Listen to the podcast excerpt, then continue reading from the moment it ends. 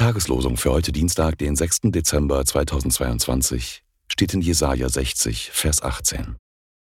Man soll nicht mehr von Frevel hören in deinem Lande, noch von Schaden oder Verderben in deinen Grenzen, sondern deine Mauern sollen Heil und deine Tore Lob heißen.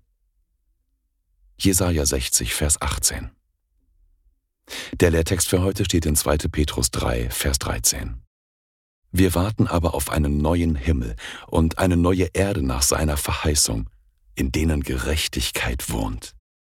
2. Petrus 3, Vers 13.